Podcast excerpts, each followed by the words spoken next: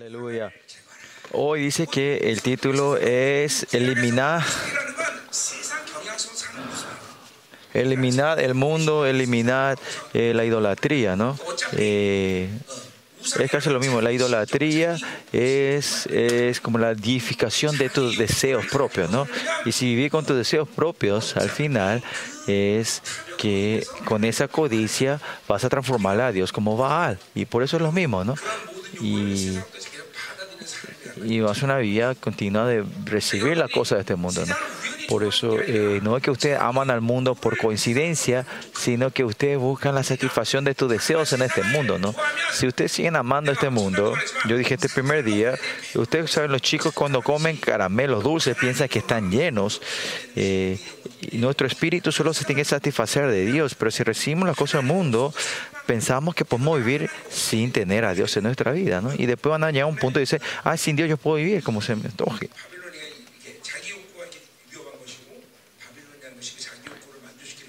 Y, esa es la fuerza que la Babilonia le da a la gente y muere, ¿no? Y por eso dice, eliminemos el mundo hoy, eliminemos la idolatría dentro de nosotros, ¿no?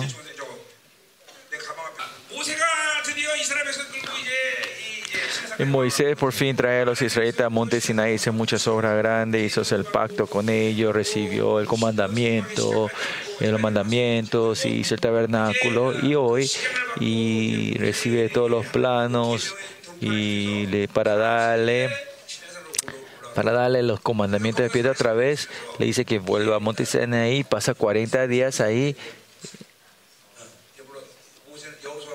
Y claro, Josué seguramente estaba a las pies de la montaña, alrededor de la montaña, y Moisés subió en el momento que no estaba. Eh, Moisés, Israel empieza a caer en la corrupción, ¿no? Por eso te la idolatría es, es, es una esencia clara de, de ¿cómo se dice?, de, de, de la, eh, deseo de la esclavitud, ¿no? Y esto es tremendo. Los hombres son así, ¿no? Si viven de la Babilonia, no saben que tiene este deseo de la idolatría, ¿no? Aunque están en la iglesia, dicen, más allá de la gente que está en la iglesia, yo no, yo no tengo idolatría, pero si viven su deseo propio, cuando pasan un tiempo, transforman a un Señor como un, un, Dios, a una persona, un, Dios, un, ser mayor donde puede satisfacer mis deseos. Si es que, si es que tenemos que comparar, comparar, comparamos a Dios con los otros dioses, nuestro Dios es creador y esto, otro Dios no es, el panteísmo, son, son supuestamente seres que existen dentro del universo, ¿no? Pero Dios tiene que trascender esta creación, tiene que trascender el mundo, ¿no? Por estos dioses no trascienden, ¿no? Por eso, miren, yo también, mi espíritu cuando está con Dios, trascendemos este universo, pero si no tenemos a Dios, somos una criatura que estamos dentro de este universo que no trascendemos, ¿no? Por eso, miren, ¿cuál es el punto de, de la creación? Es que no pueden buscar la fuerza para ganar, pasar la limitación, la limitación de dinero, de los recursos naturales, eh, de la sabiduría, y no pueden pasar de esta realidad, ¿no? El hombre si se aparta de Dios, ¿cuál es la carga que tenemos? Este, eh, caemos en la realidad eh, de las escaseces de las cosas, de los recursos naturales. Todos los hombres que se aparten de Dios, como el hijo pródigo, todos van a están dentro de la escasez. No importa cuánto dinero, cuántos ricos, millonarios esa persona está en, el, en las escaseces, ¿no? Y ese es el temor, ese es algo que nos hace vivir en el, en el eh, deseo de la idolatría, que al final hace que queramos robar y sacarle a otras personas, ¿no? Por eso nosotros cuando servimos a Dios, dentro de Dios, eh, ¿cuál es la característica que tenemos que tener? Es que las no vive una vida de escasez y de hambruna. Usted dice, no, yo no tengo dinero, aunque tengamos o no tengamos dinero, ese dinero son cosas que existen dentro de, esta, de este mundo eh, creado, en este, estos elementos de la tercera dimensión, ¿no? bajo de esta creación. Y, la gente que transciende en esta dimensión, que transciende en esta creación, a nosotros, eso no nos puede influencia de vida o muerte a nosotros. Si es así, Si es así que el Hijo de Dios pasa en eso, ustedes tienen que dudar, dudar la vida, la salvación, tienen que dudar la fe de ustedes y esto le tiene impacto a ustedes. ¿no? Por pasado 30 años, yo, ¿cómo vivir? ¿Qué, ¿De qué comer? Qué, ni una vez tuve esa duda, ¿no? Y, y eso nunca cambió la dirección de mi vida. Yo no puedo vivir así. Ni una vez me trajo ese, ese desánimo, ¿no? Y esto no es algo solo de mí, sino que es algo natural, ¿no? La vida y la salvación que está entre nosotros. Los que saben que es vivir de Dios es simple. Eso mismo el misterio también. Nuestra iglesia no se levanta con, con el apoyo de otros, ¿no? Cerramos, cerramos todo eso al comienzo del misterio, ¿no? ¿Por qué? Qué grande eso, pastor. No. Sí, porque yo sabía quién soy yo y sabía quién era Dios. Yo viví de fe en eso, ¿no? Porque ustedes me dan y yo soy feliz. Yo no soy un ser encontrar felicidad en eso, sino que 100% yo reaccionaba en la fe. Y no es problema mío solo, sino que ustedes también. Si ustedes recibieron la salvación correctamente y si saben que es Dios el que tiene esa salvación a ustedes, todas las cosas, el sistema que se mueve dentro de este mundo natural y ustedes, ay, yo soy feliz porque tengo estas cosas y no tengo porque me falta esta cosa de este sistema, eso no es correcto, ¿no? Al final yo siempre digo, no es el problema, el problema de tu vida no es el problema del dinero, sino el problema de la fe. Son engañados que porque no tengo dinero, tengo problemas por la plumba de esa persona, tengo problemas. No, es todo cuestión de la fe. El problema de tu fe. Cuando veo a la gente, digo, ¿por qué están siempre engañados? Dicen, es por esto y por lo otro, que siempre se caen con estas excusas, ¿no? Mejor que digan que no conocen a Dios y hacen mejor, ¿no? Es porque no tienen fe, viven así, ¿no? Pero dicen que todavía creen en Dios y creen en Dios, pero siguen viviendo esta vida eh, en desánimo por las cosas, por, los, por las herramientas que están en este mundo, ¿no? De este sistema, ¿no? A ver, haceme entender, por favor, ¿por qué ocurre eso, no? Si no tienen fe, entonces eh, voy a entender. Pero dicen que tienen fe y viven una vida así con desánimo, explícame vos, chica, que estás aquí enfrente. Porque vos, a vos te ocurre eso muchas veces, ¿no? Pues escuchen bien, vivir de Dios no es difícil. Y no es tan algo tan grande, ¿no? El mundo dice, ah, esto es un milagro, es tremendo. No, pero delante de Dios es algo muy natural y normal. Y a ustedes, según vez siente que ser natural es más difícil, ¿no? Pues no hay otra forma, no es así. Eh, yo digo, cuando las hormigas van arrastrándose en el piso y si yo empiezo a orinar sobre ellos, ah, yo me, es algo natural que yo orine, ¿no? Pero para, eh, para, las hormigas esto es un diluvio, ¿no? Lo mismo, vivir, o sea, vivir con Dios o, yo vivo de mí mismo. Ese, esa es la diferencia. Eh, abran un poco los ojos, ¿no? Es algo tan simple pero estamos viviendo, tratando de vivir una vida atado en este mundo y quieren y Dios es más allá, se transforma un, un obstáculo, eh, una molestia en tu vida, de tu idolatría, de la vida que vos querés, ¿no? Los domingos yo me quiero ir a jugar y pasar mi tiempo como siempre, tengo que ir a la iglesia, ¿no? Por eso nosotros, eh, vivir de Dios una vez más, quiero que ustedes puedan tienen que poner eh, eh, en el camino correcto otra vez, ¿no? en el nivel correcto. Dice, pues hemos caído tanto en la Babilonia, tenemos una fe incorrecta y pensamos como si fuera que eso es lo correcto, tengo que vivir así. Y algunas veces pensamos que es correcto vivir de esta manera. La Babilonia es una vida justa, ¿no? Y, y cada vez que vienen estas situaciones y no reacciona la Babilonia, y si funciona, funciona, no funciona, y llegan a un corazón que no te puedes arrepentir. Cuando ocurre esto, tenemos que arrepentir nosotros, ¿no? Esto no es la voluntad de Dios. Esto no es algo que, que Dios. Pero no se puede ni arrepentirse, ¿no? Y vivir con Dios esta imagen. Eh, tener que entrar eh, eh, en, la órbita correcta otra vez, diciendo, ah, vivir con Dios es fácil. Y tiene que ser bien natural vivir con Dios, ¿no? Y si es así, yo no estoy hablando de características de mí propia, sino que todos, eh, tu espíritu se, se siente ligero, libre, libre, ¿no? Porque eh, se transforma en algo ligero y fácil porque no hay nada que yo tengo que pensar y hacer la cosa, ¿no? Sino, Imagínense estoy dando el ajedrez, ¿no? Está el ajedrez, el mejor ajedrez del mundo, y yo tengo que solo, y supongamos el, el máster del ajedrez está al lado mío, y él me dice, y él me dice dónde poner cada, mover cada pieza, y yo tengo que mover, y voy a ser estúpido y tonto si yo eh, le digo al, al maestro de- de- de- del ajedrez, eh, no, yo voy a mover como a mí se me antoje, ¿no? Eso es estúpido y tonto, eso es loco, ¿no? ¿Para qué vas a dudar lo que dice el maestro del ajedrez y no ser obediente, no? Por eso si viví con Dios, así es, ligero, bien ligero. Y, te, refresca la cabeza, ¿no?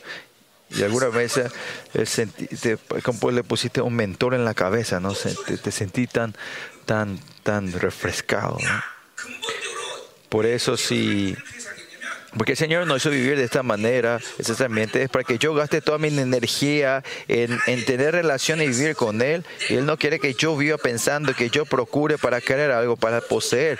Dios no me creó de esa manera. Por eso, vivir así es lo más normal. Si no es así, entonces, ¿cuál es la, si yo iba a ser como me se me antoje, con mi fuerza, ¿por qué se le dice que es Immanuel, Dios con nosotros, no?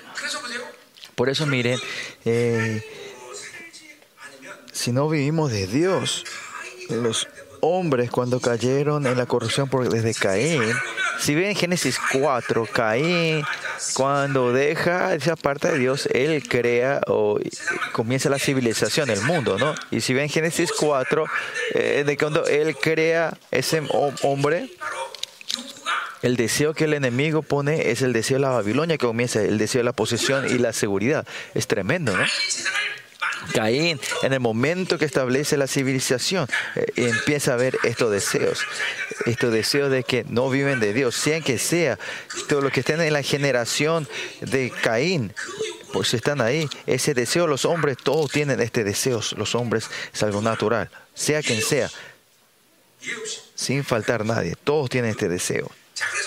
Por eso miren, el problema de la codicia es de la ídola, viene de la idolatría y es algo esencial el estado de la gente que viven así. ¿no? Eh, no saber que esto es maldad significa que tu fuerza es, eh, reconocer que tu fuerza es fuerte todavía. ¿no?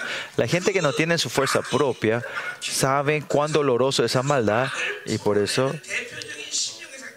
ese estado pobre en espíritu es el pobre en espíritu es, el- es esencialmente la forma de pelear y sacar esta codicia, avaricia que está dentro de nosotros. ¿no?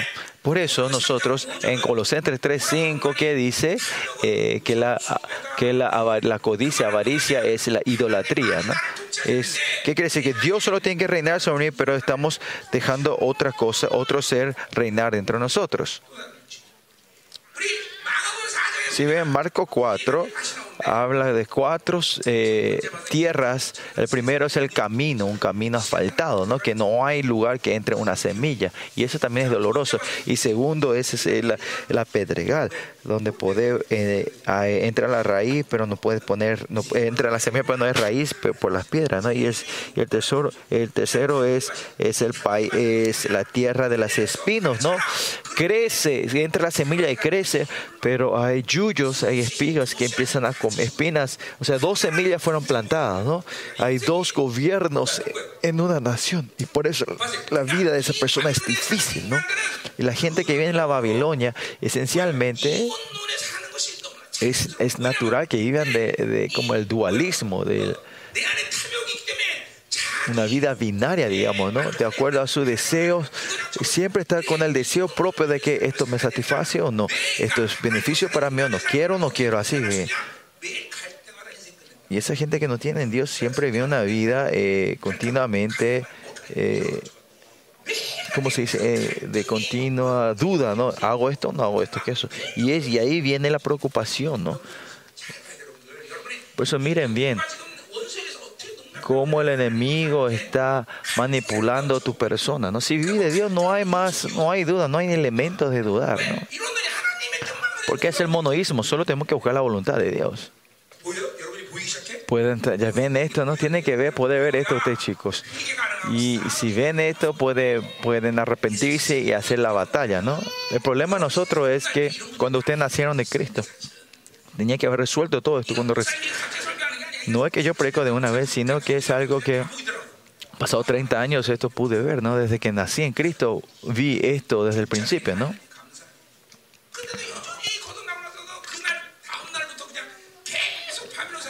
Pero de que ustedes nacieron y desde el día siguiente siguieron viendo la Babilonia, es que están todavía todos.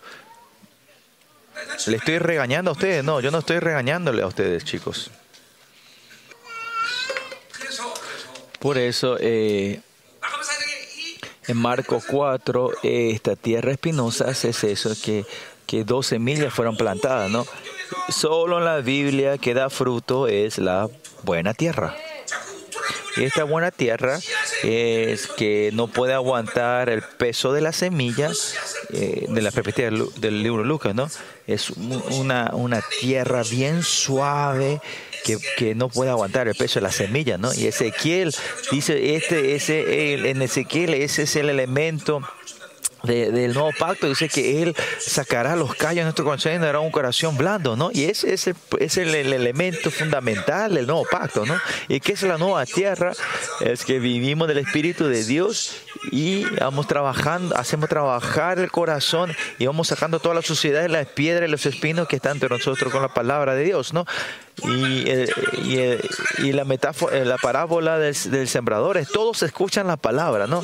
La- pero de escuchar escuchan la palabra, pero esta tierra son están en el estado pasado, diciendo que escucharon una vez, pero la buena tierra está en el verbo presente que continuamente están escuchando ahora y ya están haciendo trabajar la tierra. Y estas dos, estas tres tierras, las que el camino, el pedregral y los es, espinos, eh, tienen la palabra lavando, que reciben, ¿no? Pero la palabra buena de la buena tierra dice que el para, hace el paradero como que da la bienvenida a esa palabra con todo, ¿no? Los, los, otros tres tierras, dice, usan la palabra Nambano, porque ellos escuchan lo que quieren escuchar. Pero el paradero que es la buena tierra es ellos eh, dan la bienvenida a todo lo que no importa si esto doloroso para mí, si no es beneficioso para mí, igual es todos para mí. Es gracias, bienvenido. Y así lo recibo. Ahora mismo también usted, el estado de, la- de ustedes, de en qué, tienen que ver en qué estado están recibiendo la palabra ustedes. La gente que tiene incredulidad van a escuchar como pedregales, como el camino. La gente que tiene mucha fuerza, eh, codicia, escucharán como espinos lo que tiene el mundo escucharán como los pedreales, ¿no? Y esta es la realidad de ustedes, el estado real de ustedes, de cómo están todos. No importa cuánto ustedes reciban la palabra de Dios, estos corazones que reciben la palabra de esta manera es automático. Por eso, el, el sí, eh, arrepintiendo de nuestras codicias y trabajando esta tierra, nosotros continuamente hacer trabajar este, este, esta tierra y ser la buena tierra, ¿no? Especialmente eh, la tierra de las espinas espi eh, es algo que 12 miles se meten y esta es una batalla más grande, más, más difícil, ¿no? si era solo trabajar la tierra, podía trabajar, pero es que otra semilla entró, que, que este, la semilla y la planta y la tierra se tienen que mover, eh, resolverse juntos, ¿no? Por eso esa es la tierra más difícil de resolver y es, es la maldad esencial que está dentro de los hombres. Por eso esta tierra de la codicia, con estas esta tierra, la gente que tiene, decir, no hay otra forma, sino que hacerlo trabajarlo continuamente con la dirección hacia Dios y seguir separándonos. Y cuando venga un tiempo van a saber, ah, esto es una maldad, esta es la maldad. Por eso la codicia, vamos en el libro Joaquín también, eh, eh, se pueden hacer que sean muchos elementos de elementos de de, la maldad, pero avaricia, codicia, es claramente no, no acepta, no reconoce el dominio, el señorío de Dios. Si vos tenés la codicia, vos estás rechazando el dominio de Dios. yo no puedo, yo no acepto tu, tu, tu resolución, yo no acepto lo que tú me quieres dar. Lo que no tiene una codicia propia siempre le da la bienvenida. Si viene tribulación, sí, Señor, es mi maldad. Señor, mostrame por qué viene esta tribulación. Ellos dan la bienvenida a la solución que Dios te está tra- trayendo. Y yo no quiero eh, imponer mis deseos. Y estoy a punto de morir. Y le da la gracia, Señor, estoy cerca de tu reino. ¿no? Y la gente que no tiene esta codicia le da la bienvenida a lo que el Señor está dando, ¿no? Está trayendo, ¿no? Por eso, más que nada, la codicia ah, hace que una vez, por lo menos una de tu vida, caigas en un, en algo grande, porque es la única forma de resolverlo. Por eso, la gente que tiene esa codicia, avaricia, tiene que, se tiene que esforzarse más en concentrarse en, en, concentrarse en Dios y trabajar esta tierra. Y esa gente no trata de hacer otra cosa, sino que postres en delante de ella y vivan un tiempo postrando la No salgan al mundo, dice, porque resolver eso es lo más importante en la vida eterna, ¿no? Si no resolves llegar al final de tu tiempo, eso va a ser peligroso. Y por eso tenemos que entender que la tierra de la avaricia en sí es una tierra lo más difícil de resolver y al final es que la fuerza de, atrae a la Babilonia para darle fuerza al estado principal de mi viejo hombre. Y por lo menos tengo que tener primeramente eso, que, que, posee, eh, que la avaricia es maldad. Y ustedes saben, y estas maldades dicen abajo, que son el deseo, la posesión, seguridad, logro, éxito, placer y poder y e idolatría. ¿no? Estos, son, estos cinco son estos deseos carnales de Habacuc y esta codicia dentro de mí tiene estos, estos cinco diferentes colores. ¿no? Al final esto Estos cinco deseos hacen que tu avaricia lo, lo transforme en ídolo, en Dios para mí y recibe la energía del mundo. Ese es este, este estado. Si no vivir de Dios, esencialmente vas a vivir una vida apegada al mundo, una vida no porque te guste el mundo, sino que vive una, un estado espiritual que no te puede separar del mundo, ¿no? recibí tu fuerza de ahí, recibí la satisfacción de ahí. Y, pero como sabe que Babilonia es, es una herencia que se ha de quemarse en el fuego en un día. Y es obsoleto, ¿no? Y la pérdida de ustedes va a ser mayor, grande. No hay que vivir eso. Pues vamos un ratito al libro Habacuc. Es una predica que ustedes escucharon hace mucho tiempo atrás, pero aunque escuchemos una y otra vez, es muy importante, ¿no? Vamos a ver Habacuc y después vamos a entrar a ver el capítulo 32, ¿no? Entonces tienen que ver dentro de ustedes, ¿no? Las maldades que están dentro de nosotros. Y podemos sacar esta maldad de nosotros y pelear con esto. Eh, y, si tiene este anhelo y deseo de sacarse esto, estos deseos, eh, ustedes pueden decir, ah, ya estoy en el último nivel de mi espiritualidad, ¿no? Porque estos son... Eh, es,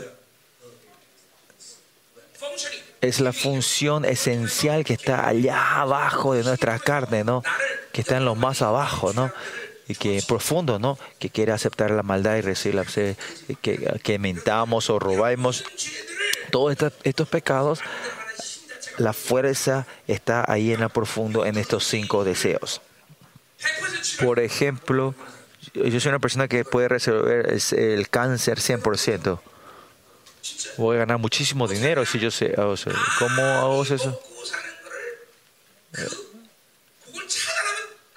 Si usted no le dan, si yo cierro la puerta de los que el, el cáncer come, o sea, lo que le da fuerza a, a, a esa, esa, célula cancerosa, le da energía y fuerza. Si cancelamos eso, va a morir, va a desaparecer ese, ese cáncer, ¿no?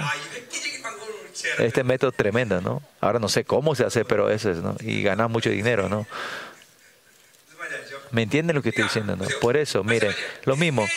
Si este viejo hombre, de, ese canal, estos cinco deseos de, que, continuamente eh, eh, recibe fuerza y energía para crecer, y si tapamos esto, cerramos esto, si cerramos esto, va a morir, ¿no?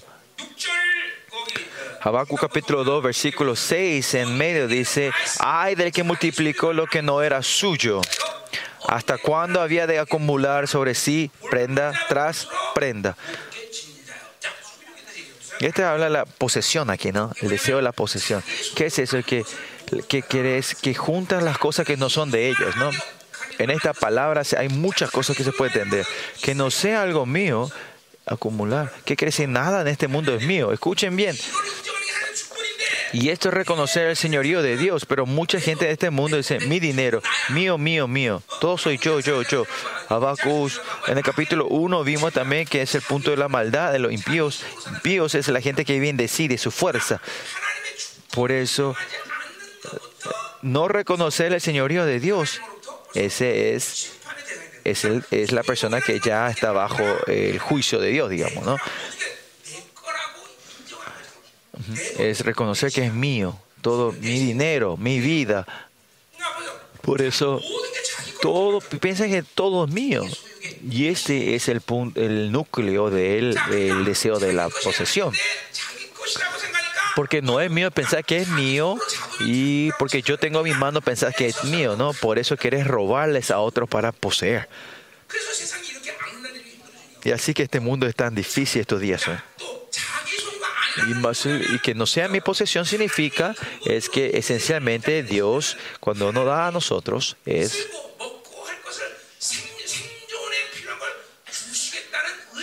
es la voluntad de Dios que te quiere dar todo lo necesario para que tú vivas. Por eso dice, no hace falta que poseas, no hace falta que ganes dinero, Pastor, ¿qué me dice? No, esta es la verdad. Si vivir de Dios es eso, ¿no? El punto no es que vos estás ganando dinero, sino que Dios dejó abierto para ustedes para usarlos a ganar dinero. Más allá, si yo no hago nada, Dios me va a dar comer y vestir, sí, va a hacer eso. Yo viví esa vida por mucho tiempo. Aunque yo no haga nada, no soy rico, millonario, pero no tengo problema en qué comer y vivir, ¿no? y se reconoce en el señorío de Dios, estos pueden vivir, ¿no? Que nada es mío es, y está en la mano, que Él es el Señor, que Él me va a dar. El, el hombre creado por Dios esencialmente es eso, ¿no? En Mateo capítulo 6 dice, ¿qué quiero comer? ¿Qué vestirme? No te preocupes. ¿no? ¿Y quiénes son ellos? Y esa gente que, a eso, a esa gente que, este mensaje se le da a esa gente que si hoy no resuelven qué comer van a morir. A ellos le dicen que no se preocupen, que, sino que busquemos el reino de Dios. Pues el punto de nosotros no es qué comer y qué vestir, ¿no? Ese no es el problema, sino que eh, con, el, eh, justicia, porque no buscamos la justicia de Dios, estamos viviendo una vida atada en la sobrevivencia. Veo la cara de usted que no me están creyendo esto, ¿no? Aunque creo no, digan amén, chicos. Así, así está mucho mejor. Si yo viví esta vida en teoría, no iba a hablar de esto, ¿no? Pero desde el día que me encontré con Dios, esta vida fue natural, algo dentro de mí. Él me llevó. Claro que cada mi deseo se muevo, movió, dice, ay, me molestaba, mejor si gano un poquito de dinero y voy a vivir un poquito más.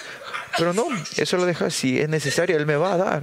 Y voy bajando eso continuamente delante de Dios. Y ese entrenamiento hice unos años y ya no tengo más el deseo de poseer. Miren ustedes también.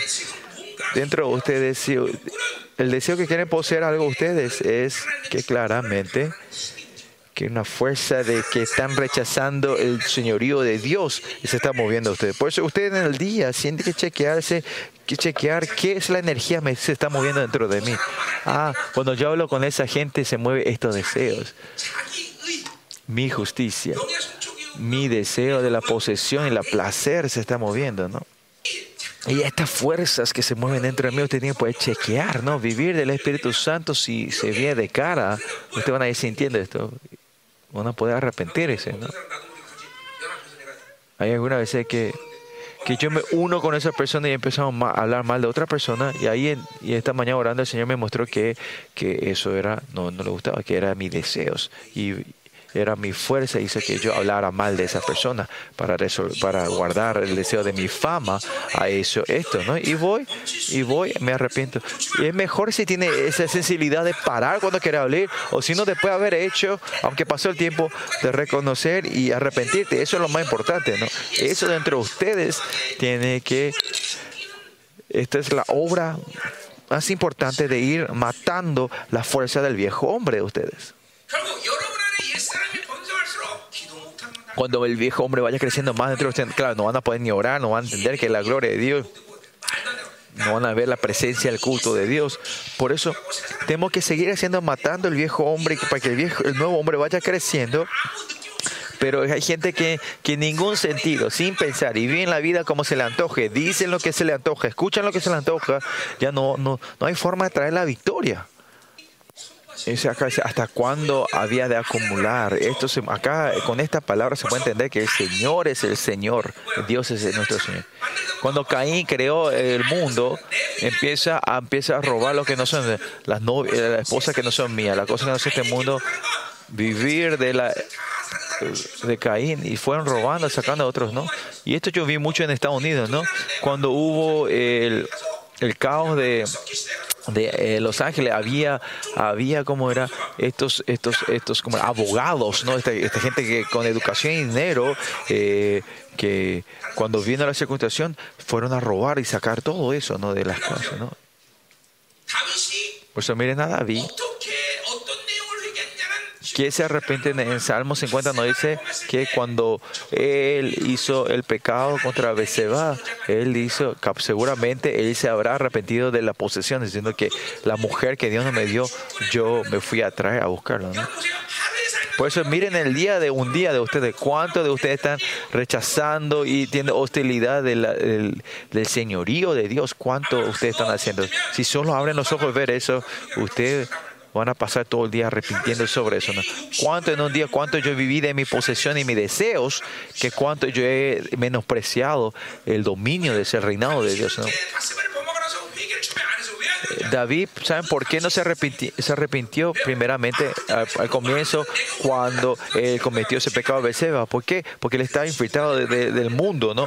De la influencia. Porque el rey, sea quien sea, podía llevar a la mujer que quería, ¿no? Y pensó que no era pecado, ¿no? Y cuando Natán vino, el, el- el- el profeta Natán vino a decirle, ahí entendió, ah, aunque yo era rey, es el posesión de Dios y yo vivo lo que Dios me da.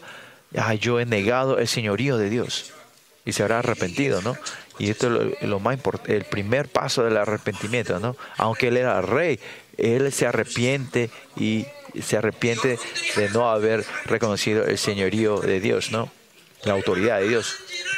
Y usted tiene que ver cuánto ustedes, cuando ustedes vayan viviendo una vida, eh, todos los días van a ver cuántas veces hemos vivido así. Ahí se empieza a poder pelear contra este espíritu de la posesión, ¿no? Yo, el primero, cuando algo ocurría, cuando venía un dinero, venía algo, lo primero que preguntaba a Dios era, Dios, ¿me diste a mí o no? Yo siempre preguntaba, ¿esto es es para mí o no, Dios? Hoy también pregunto también. Por eso, primeramente, cuando eh, tengo la... Usted tiene que tener ese de hábito de reconocer a Dios en todo primeramente, ¿no? Usted tiene que arrepentirse cuánto ustedes no han, cuánto hemos rechazado, eh, Señoría de Dios. ¿Por qué nosotros oramos antes de comer? Eh, da la gracia que lo que Dios me da es reconocer el señorío de Dios. Que, es, que es el dueño. Todo lo que el, el Señor me dio le damos gracias, ¿no? En toda la categoría, mira, todo es, en el dibujo mayor se puede decir es el, señorío de Dios, el dueño de Dios. Y eso será administrador, nuestra vida de administrador, ¿no? Dios me dio todo para que yo administre lo que todo lo me dio y reconocer quién es el dueño y yo puedo vivir una vida de administrador, ¿no? Es que yo me voy a arrebatarle a Dios, yo voy a tomar esto Dios, no, sino que Dios es el dueño y Él me ha entregado para usar, ¿no? Esto es la administración, ¿no? Por eso el tiempo que ustedes negaron el dominio de Dios, hay muchos y tenemos que arrepentirnos de eso, ¿no? Y por eso miren, hasta cuándo ha de acumular, ¿no? Hay del que hace rico con lo ajeno y acumula prendas empañadas, dice la versión de la nueva versión internacional. No, y eso es eh, que, que cuanto más ustedes van acumulando, entonces van sumando eh, pesos, ¿no? Eh, las informaciones son pesos. Todos son pesos, todos son cargas. Por eso si no vivimos de Dios, ¿Qué clase de vida ellos viven? Eh, una vida de continuamente cada segunda van poniendo más carga sobre nosotros. Por eso es pesado la vida. Por eso por unos años, años después de haber cargado tanto, es tan pesado y hay gente que se cae. Ya no pueden más llevar. La gente que no reconocen el señorío de Dios y viven de su posesión, continuamente van poniendo carga sobre. Yo soy pastor, ¿no? Si yo no reconozco el, el señorío de Dios, digo, el misterio yo tengo que hacer, yo llevo la carga al misterio, yo llevo la carga a todos los mis miembros de la iglesia. Y saben, los miembros de la iglesia son bien pesaditos también, ¿no? Son muy pesados, ¿no? Son bien gorditos y me va a romper la espalda, ¿no? Por eso es pesada nuestra vida. Por eso tenemos que ser, ser ligeros y dejar las cargas siempre. Ahora se sienten ligeros. La vida tiene que ser ligera, chicos. Volar con porque no tenemos ni un peso. Los pastores están aquí sentados, no tienen que llevar la carga al misterio ustedes, pastores. Y si llevaste 30 años en misterio, tenés carga 30 años, mira, me da pena esa persona con tanta carga. 20 años de misterio, 20 años de cargas. ¿Cómo van a vivir así? Pero gracias a Dios, yo pasé 24 años atrás, ninguna yo tomé ninguna carga. Ahora no saben también cuán ligero es esto. Con eso doy gracias, con solo eso doy gracias, Señor. La hermana Minion no es mi carga, ella. Este es el principio de la vida que Dios ha hecho, ¿no? El hombre no come de lo que busque, sino de lo que Dios me da. Porque nada es mío, ni la vida es mía, es todo de Dios. Por eso cuanto más poseemos, es más pesos. Mira, yo tengo seis hijos, ¿no? Si ellos eran la carga, ¿piensan que iba a tener seis hijos yo? No, no puedo. Sí, yo pienso que ella, mi carga, le iba a dar comer una vez, solo le iba a dar comi comida una vez al día, ¿no? Porque le tengo que ser ligeros a ellas, ¿no? Es un principio muy importante en la vida. Pues son como joven reciben todo, viven todo, saben todo esto y piensan que viene la victoria, van a ser exitosos con lo que ustedes saben, pero cuando van lleguen al final de la vida, ustedes van a entender que es un peso y una carga. ¿no? Quien vive una vida gloriosa es cuanto más al, final del mundo, no, eh, vida no tiene más nada, que todo es posible con Dios. A los 35 años pedir, como Caleb pide Hebrón, esa vida es posible, no, ay, mi peso, la carga, tú.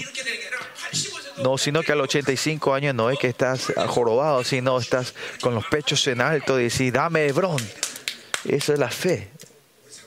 Solo mi esposa está emocionante. ¿Y ustedes por qué están así? No están pudiendo recibir la gracia, ¿no? Digan amén. En,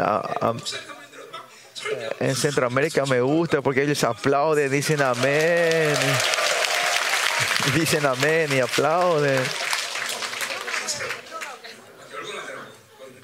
Se emociona la gente de Centroamérica, ¿no? Por eso, por eso yo, por eso yo, yo tengo este, pero y si hago así, entonces tengo este mal entendimiento pensando que yo predico bien, pero acá, acá con usted parece que yo no estoy predicando bien, ¿no? Bueno, lo que sí, hay que destruir este deseo de la posesión.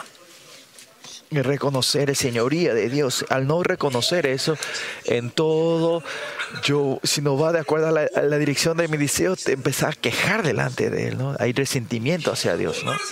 Estás en un estado de continuo resentimiento hacia Dios. Y usted dice, no, yo no me resentí. No, pero al no poder orar, eso es señal de que estás. Porque la característica de la oración es que son confiados, ¿no? Tener el derecho a- a hablar, ¿no? Ustedes si te, les contaba, empezar a hablar de esto, no, son charlatanes, son charlatanes cuando encontrás con una persona íntima y amiga, ¿no? Son íntimos y no decís nada y se están mirando así. Eso no es ser íntimos, no son amigos. Lo mismo con Dios. Y tener este libertad de hablar con Él y, y porque tener una relación, pero no poder orar es porque está en su mal estado con Dios, ¿no? y no, no estás aceptando al Señor y Dios. ¿Por qué, Señor? ¿Por qué hay tanto problema en mi vida? ¿Por qué no me, no me das todo lo que yo quiero? ¿Por qué no me da una salud? ¿no? Y no oran, ¿no? Al no poder orar, primeramente es que estás quejándote en un estado de resentimiento hacia Dios. Y si bien la perspectiva de Dios, no poder orar es que estás en un estado de ira delante de Dios. Y por eso, como no hay la gracia, Dios no puede orar, ¿no? Dice, ay, no puedo orar. Es una señal muy peligrosa, ¿no? Instantáneamente yo tengo que restaurar eso, ¿no? Si yo no puedo orar, ¿no? Porque yo no puedo vivir así. Y esto es todo. Es, la queja que tengo hacia Dios. Esa es la posesión. La gente que tiene este deseo, la posesión fuerte, su carácter es que no tienen satisfacción. Escuchen bien. Si yo estoy satisfecho o no lo que tengo, ¿no? Toda la cosa, estoy satisfecho en todo lo que tengo. Satisfecho la iglesia, de tu familia, de todos, ¿no? Pero si lo que tiene el deseo de la posesión está negando el Señor y Dios, no hay satisfacción, no hay gracia. Por eso. Eh, Miren, chequen el vocabulario que sale en la boca de ustedes todo en un día. O sea, Hayon, la hermana, tiene mucha gracia en estos días, ¿no? Dice gracia, ¿no? Que usted no tenga satisfacción en la vida, usted tenga que decir, ah, eh, el, el, deseo de la pasión está fuerte dentro de mí, ¿no? No tengo gracia, es que yo no estoy creyendo en el señorío de Dios, en el dominio de Dios en mí.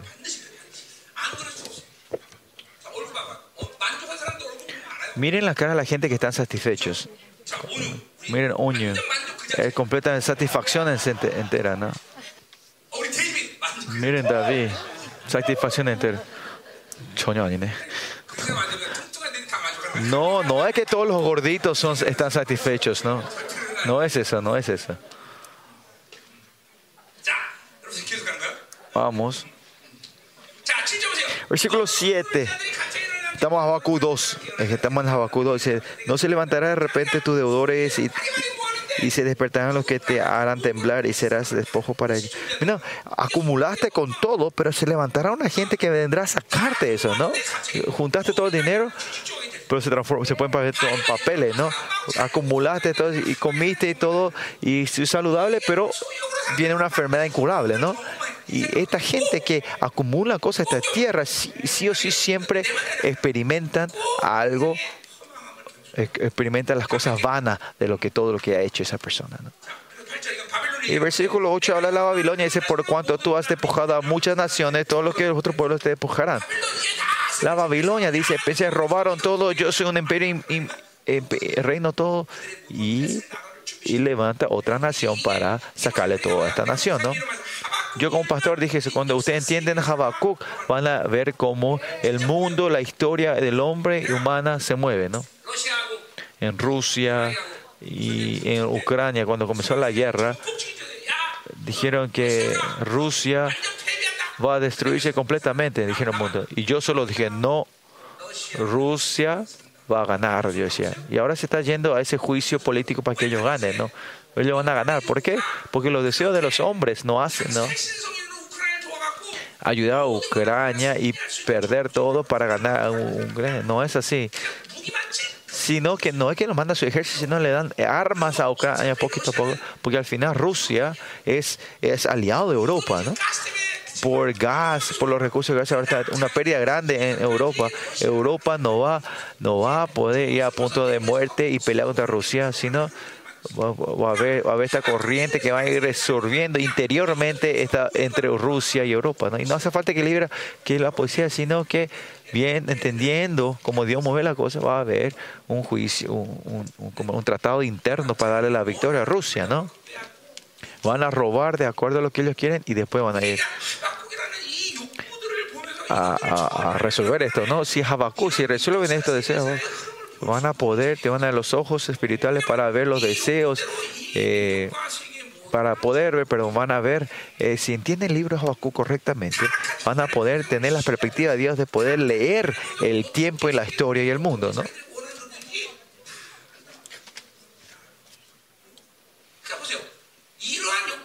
Por eso la gente que no tiene estos deseos, ellos son lo único que pueden a la, no van a ser reinados por los deseos de la maldad de Habacuc.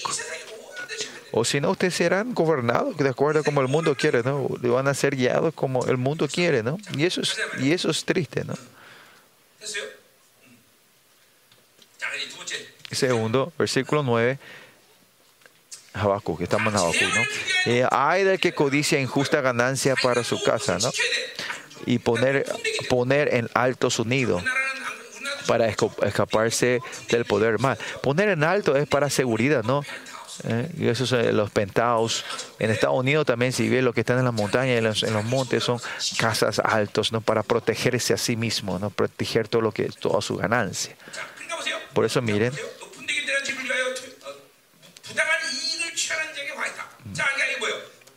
hay que de codicia, injusta ganancia, ¿no? Para ganar sus su cosas injustas, él va en lo más alto para, para guardar sus cosas. Por eso, en la iglesia también, para, para guardarme a mí mismo, para tener seguridad, yo tengo que juntar más gente, más dinero. Y para ellos que un miembro salga de la iglesia es gran, un dolor fuerte, ¿no? Porque si no, pero si no son miembros que Dios mandó, ¿para qué quieren poseer, no? Sino que de acuerdo al monto que Dios te da, tenés que llevar eso. ¿Para qué quieres arrasar y juntar gente, no? Y al final eso transforma todo peso para esos pastores, ¿no? Por eso miren, el deseo, el deseo de la seguridad, el punto fatal de esto, ¿se acuerdan? La posesión, el deseo de la posesión es crítico hacia el deseo, eh, hacia el dominio de Dios, el señorío de Dios, pero es la seguridad es que siempre están, no, no le gustan ese estado inseguro, ¿no? Siempre tiene que estar en el sistema de ellos y saber, estar confirmando que están seguros en su sistema, ¿no? Esa persona tiene mucho temor, miedo, ¿no? Pero ¿qué es esto? Es, si hablamos al revés, es no buscan el mundo espiritual. Si viven del mundo espiritual, no pueden sentir que la carne esté, eh, eh, eh, como era, no puede sentir seguridad. Como el rico, ¿no? Dice, ahora mira todo lo que acumulé, ahora descalza alma mía, ¿no? La gente que buscan esa vida de la seguridad no viven, no pueden vivir espiritualmente si no viven una vida carnal. Van a per pierden es el estado que pueden perder total sensibilidad espiritual, eh, la espiritualidad, es este deseo de la seguridad, ¿no?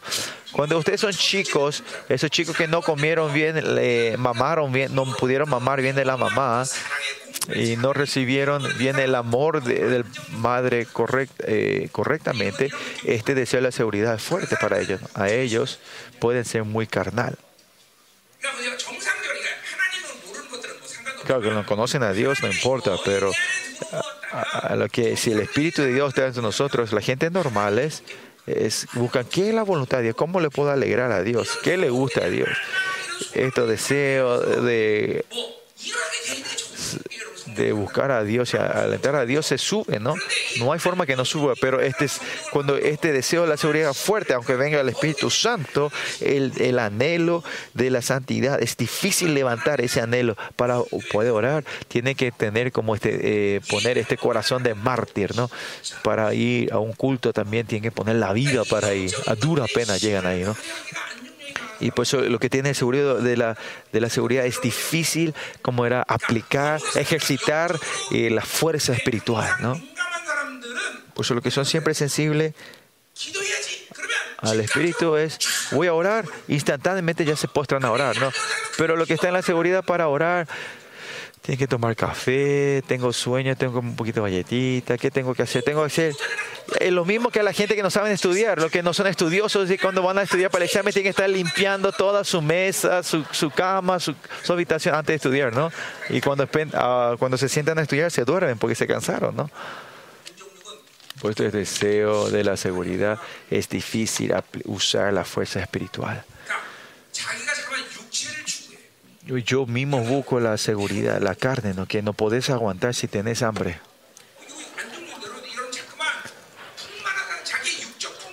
La gente que viene de la satisfacción de tu cuerpo, y eso es seguro, ¿no? Siempre hay que comer, ¿no?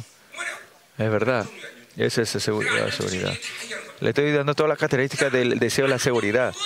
El deseo de la seguridad, como dije ahora, es Haz que tu sensibilidad espiritual se vaya endureciendo. Son, son, son, son insensible a la espiritualidad. ¿Por qué? Porque tu carne está, está bien eh, activada, digamos. Versículo 10. Tomaste consejo vergonzoso para tu casa asolaste muchos pueblos y has pecado contra tu vida, ¿no? Este deseo de la seguridad hace que todo lo que poseíste querés eh, guardar y mantener y pensar que te va a dar seguridad, pero al final eso es lo que te da la vergüenza. Babilonia. Dice que eh, la Babilonia era un, una, como era un palacio, una, ciudad impenetrable, era una de las siete maravillas pero un día para el otro se le quita todo ella, ¿no? Dios es así, un Dios tremendo, un Dios es un Dios eh, justo, ¿no? Cuanto más tenés, más posesión tenés, vas a ser más, fel vas a ser más feliz, pero cuanto más tenés, cuando, cuando perdés más. Cuando te levantas de Dios, al final lo que posees se transforma en juicio, el estándar de juicio para ti. El hombre de Dios es mejor no poseer nada. Cuando yo tengo algo, alguien está perdiendo. Eso tienen que entender ustedes, ¿no? Cuando yo no hago correr esto, alguien por eso está teniendo hambre, ¿no? Por eso la vida del hombre es así, ¿no? Para que ustedes existan, alguien va a morir. Eso es vida, ¿no? Para que ustedes existan hoy esta mañana murieron eh, chanchos, mu- murieron muchas eh, vacas, para que ustedes estén vivos hoy esta mañana, ¿no? Por eso cuando ustedes quieren acumular más, gastar más, tener más, más cosas están muriendo por ustedes. Ustedes tienen que poder ver eso, ¿no? Hoy también, esta mañana, para que ustedes puedan existir cuánta gente murieron. El esfuerzo de los... Eh, de los como era de la gente que estaban cultivando las, las frutas, los vegetales que ustedes es un sacrificio grande. Y lo mejor es no poseer y no poseer y hacer correr, fluir. Es la forma de no matar a otra persona, ¿no? Pues o sea, primera Corintio también que dice que el mundo es pasa. El que usa, viva como el que no usa, ¿no?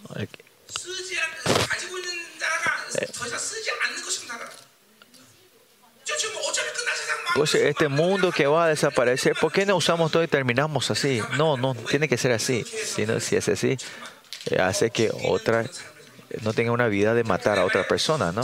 Que va matando más a otra persona, ¿no? Y de la misma corriente, versículo 11 dice, eh, porque la piedra clamará desde el muro y la tabla de, eh, del enmaderado le responderá, ¿no? Ahora tengo una seguridad. Puse madera, puse, bueno, puse muralla, nadie puede tocar. Pero dice que me mata está dentro de la muralla, ¿no? Mm, el que está, la gente que está más cerca de la muralla, después dice las enmaderadas, las vigas de, es es la, la viga que está en tu casa, ¿no? La gente que está más cerca tuyo te va a matar y sacar todo. Si ven la historia del mundo, de la historia del hombre también así, el que está más cerca es el que mata a esa persona. Todos los emperadores, emperadores romanos fueron asesinados y todos los asesinos estaban dentro de círculo del emperador, ¿no? Cuanto más cerca, más cuidado tienen que tener esa gente, ¿no? Miren quién está cerca tuyo. ¿Quién es la persona más cerca tuya? ¿Quién es la persona más cercana a ti? Yo mismo, ¿no? Mi ser. Por eso ustedes tienen que matarse a sí mismo todos los días. Me tengo que morir todos los días. El que ha muerto de mí no importa si el otro me mate, me, mate. Por eso podemos amar. Por eso digo es así, egocentrismo, mi deseo propio. Al final todo esto es amarse a sí mismo, ¿no? Amarse a sí mismo es amar, no puede amar otra cosa. Más allá no puede amar al Señor. Escuchen bien, chicos. La gente que vive en sus vidas centradas nunca, nunca podrán amar a Dios. Yo dije la palabra nunca, porque ese es el principio espiritual. Porque vos haces tu muralla, tus limitaciones y tu mundo, ¿cómo vas a poder vivir de Dios, amar a Dios? Por ser el, el egocentrismo y vivir de ser propio. Es algo normal que no puedas amar a otros porque es completamente beneficio mío. Si no hay beneficio mío, no, no querés, no querés, no querés interferir en la vida de otra persona y si no es beneficio para mí, ellos son todos mis enemigos. Hay que saber este, este, fundamento, es esencial, ¿no? Y sacar estos deseos y vas a poder amar. Y vas a entender, ah, que mi enemigo no es ellos, ¿no? Que poder amar de verdad al hombre, ¿no? Pero el deseo de la posesión, el deseo de la seguridad fuerte, no pueden amar a otros. No saben cuánta la gente está en egocentrismo. Yo veo con mis ojos, ¿no? Dice, es todo yo, yo, yo. Aparte de mí no veo Mis hijos, mi padre, mi madre. Eso es lo único que ven. Y si quieren perder esa, hay pérdidas, estos son enemigos. Son mis enemigos. No es eso. ¿Quiénes son los cristianos? Son, son abnegados yo vivo para alegrar a otros, ¿no? Y ahí viene mi alegría. Y esos son los cristianos, ¿no? Esencialmente la vida de los cristianos, eh, los, la gente vive centrada, encima no pueden vivir una vida básica cristiana. Por eso miren, la iglesia, ¿qué es la iglesia? Porque desde el comienzo de nuestra iglesia nosotros hemos entrenado a la gente a dejar, ¿no? Es porque cuando entra Jesús, esa vida es normal. Que porque yo puedo ver que si yo no uso y voy acumulando, otra gente va muriendo. ¿no? Es imposible vivir con el deseo de la carne y de la posesión y de la seguridad. Y pastores como yo también dicen, mi iglesia, ¿dónde? No hay mi iglesia, ¿no? La iglesia es donde se mueve de acuerdo al, al, rey, al que, que no importa que él sea el dueño, ¿no? mi, mi autoridad, o sea, mi deber es hacer fluir donde Dios se mueve, ¿no? Por eso nuestra iglesia también, esta vez, en Ucrania también mandamos ofrenda a una persona que nunca conocía, un misionero, le mandamos la ofrenda. ¿eh? Pues eh, en, en, donde Dios está interfiriendo, yo mando fluir todas las cosas, ¿no? Por eso escuchen bien, estos son ustedes, esta es, es la iglesia del ustedes son van creciendo, tienen que vivir una vida abnegada así, ¿no? Y para vivir este, lo que paran esto es a que ustedes viva una vida abnegada al Señor, es el deseo de la seguridad de posesión. Por eso hay que salir de este egocentrismo nuestro.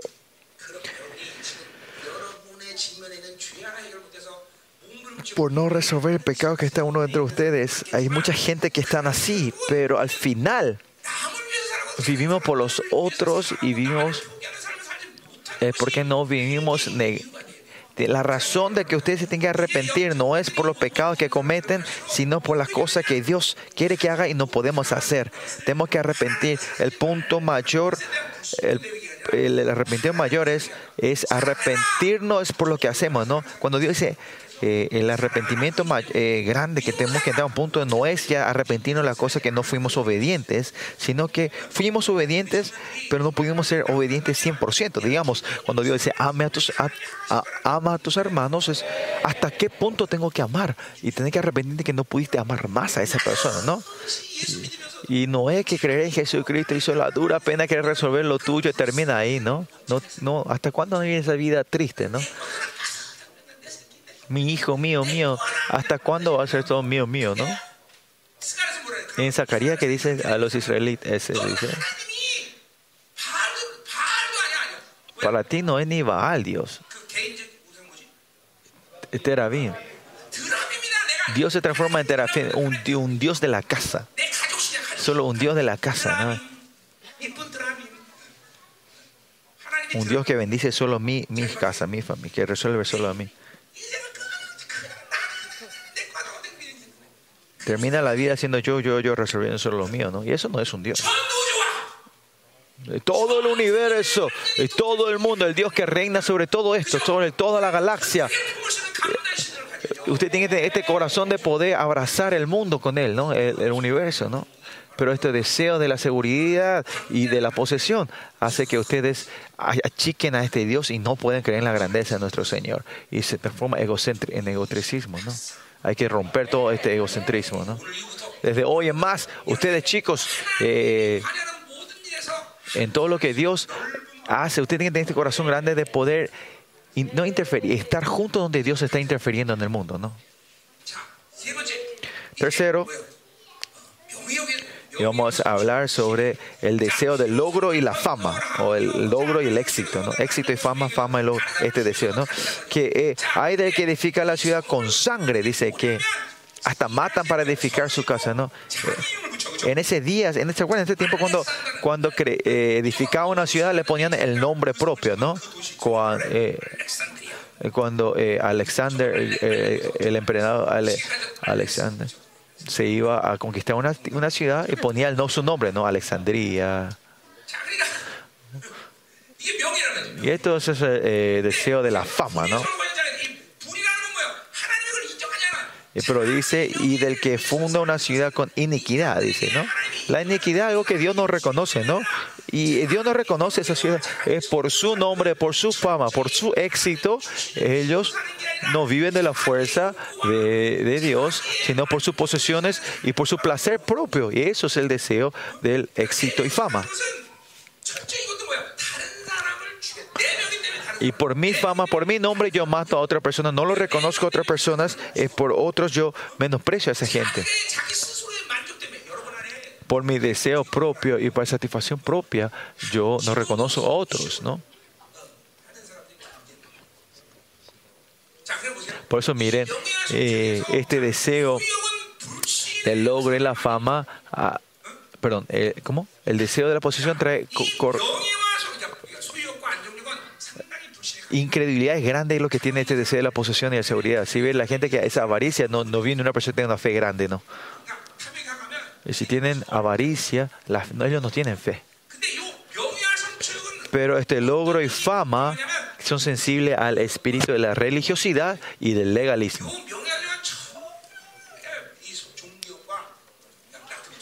Pastores como yo, ¿no? Ah, presidente de, ah, de el presidente presidente de una denominación, ¿no? Yo cuando me fui a Centroamérica, si alguien le llama a usted presidente de una denominación, usted tiene que escuchar así. Vayan al infierno, ¿no? Y Shinimoksoni. Si alguien me dice presidente de la denominación, me llama Presi, yo le digo, quiere que yo, yo sea, yo sea, me quiere ir más allá al infierno, ¿no? Bueno, lo que sí, este logro y la fama hace que que está siempre unido con el espíritu de la religiosidad y del legalismo. Esto es 100%, yo veo todo esto. Pues. Lo que tienen este deseo de la fama fuerte, no saben cuánto el espíritu de la religiosidad es fuerte dentro de él. Es tremendo, temeroso. Ser alabado a la gente le encanta eso. Mira a nuestro Señor cuando hace eh, la alimentación de los cinco mil, pues la gente se empiezan a eh, excitarse. Él se va a la montaña y los, y los dis- discípulos se estaban embriagando en esa fama y Dios le, Jesús le empieza a patear y, le, y lo manda al mar, ¿no?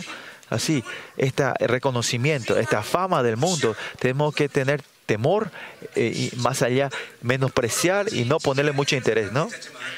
La gente como usted que tiene una vida inútil, de don nadie, no hay problema. Jajaja. Pero gente como yo, aunque soy un pastor, eh, donde vayas al mundo, la gente te quiere reconocer, quieren decir una oración, algunos quieren que, que tocarme. Si llegas a este punto, ahí, y ahí siempre tiene que haber una alerta dentro de ti, continuamente, ¿no? Eh, eh, esta luz roja que continuamente está ah, de alerta, ¿no? Siempre tenemos que estar mirando eso, ¿no? Y cuando me fui a Centroamérica, entonces, la gente que venía quería, como sea, sacar fotos conmigo, tocarme por lo menos una vez, que le ore una vez, ¿no? Claro, yo veo que esa es la fe de ellos, pero en mis ojos esto puede hacer que me quiere eh, adularme a mí. Este puede ser un estándar de, de- de levantar mi fama. ¿no? Yo lo puedo tomar. Mi, mi- se empieza a sacar mi pecho y se va poniendo una eh, importancia que la gente que la gente me esté adulando, ¿no? Me estén alabando, ¿no? Es muy peligroso, ¿no? Pero ustedes que la vida nadie le conoce, no tienen problema, ¿no? Pero ahí viene el espíritu de la religiosidad.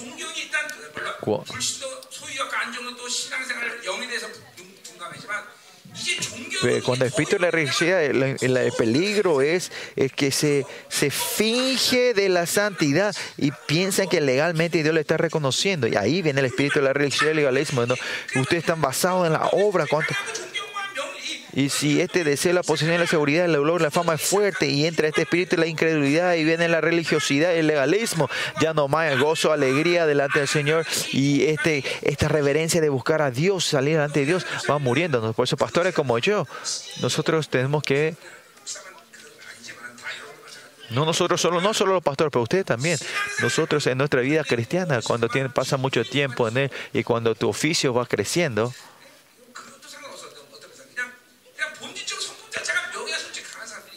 Sin importar eso, hay gente que son fuertes en el deseo del logro y la fama, ¿no?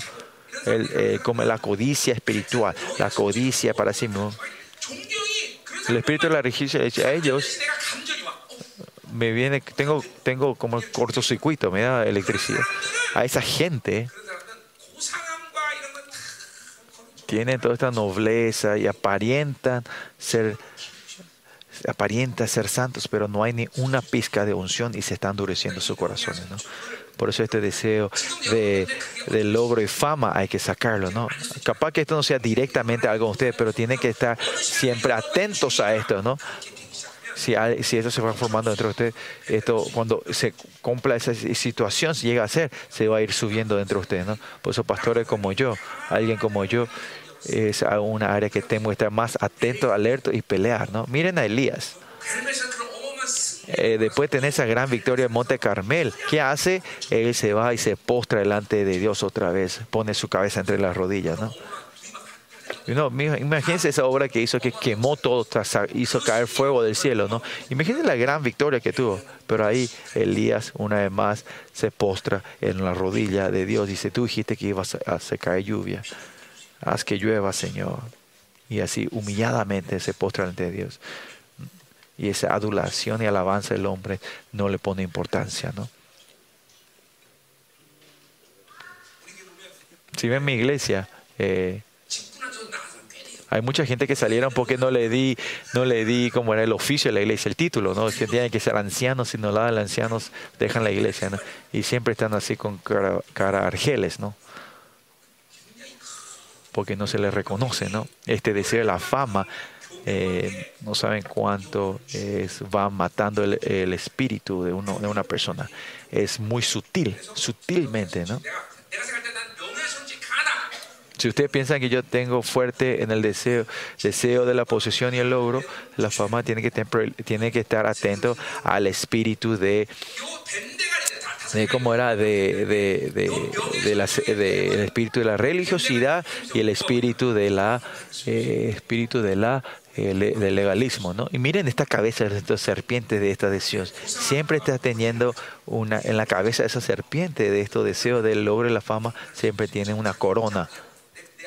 Miren a sí mismo si, si el, la viborita que está entre nosotros tiene, tiene corona. Y esa corona es que ustedes tienen ese logro y la fama, el deseo del logro y la fama. Versículo 13. Dice, no es este Jehová los exércitos de los pueblos, pues trabajarán para el fuego y las naciones se fatigarán en vano. No, ellos se fatigan, ellos trabajan por, su, por sus satisfacciones propias y eso es legalismo, ¿no? Pero dice que trabajarán para el fuego, dice mañana desaparecerá. Que, que estudian eh, todo. No, eh, la voluntad del método, eso no importa, sino si yo quiero, yo estudio, si a mí me satisface, yo hago lo que quiero, ¿no? Continuamente. Pues el estado del espíritu está siempre inseguro. Este es un estado que siempre se está moviendo, algo se está, se está moviendo, ¿no? está preparado para moverse. Siempre cuando viene algo, el cuerpo está preparado ya para moverse. Esa gente, ¿no? Esa gente, por un tiempo, cuando tenga su fuerza, va, se va a mover. Pero de repente, cuando venga algún límite, se va a deshidratarse, se va a cansarse. Tengan cuidado esa gente, ¿no? En ese estado, Dios no le va a dejar que lleve su vida de esa manera, le va a separar, porque sabe que si sigue así es muerte.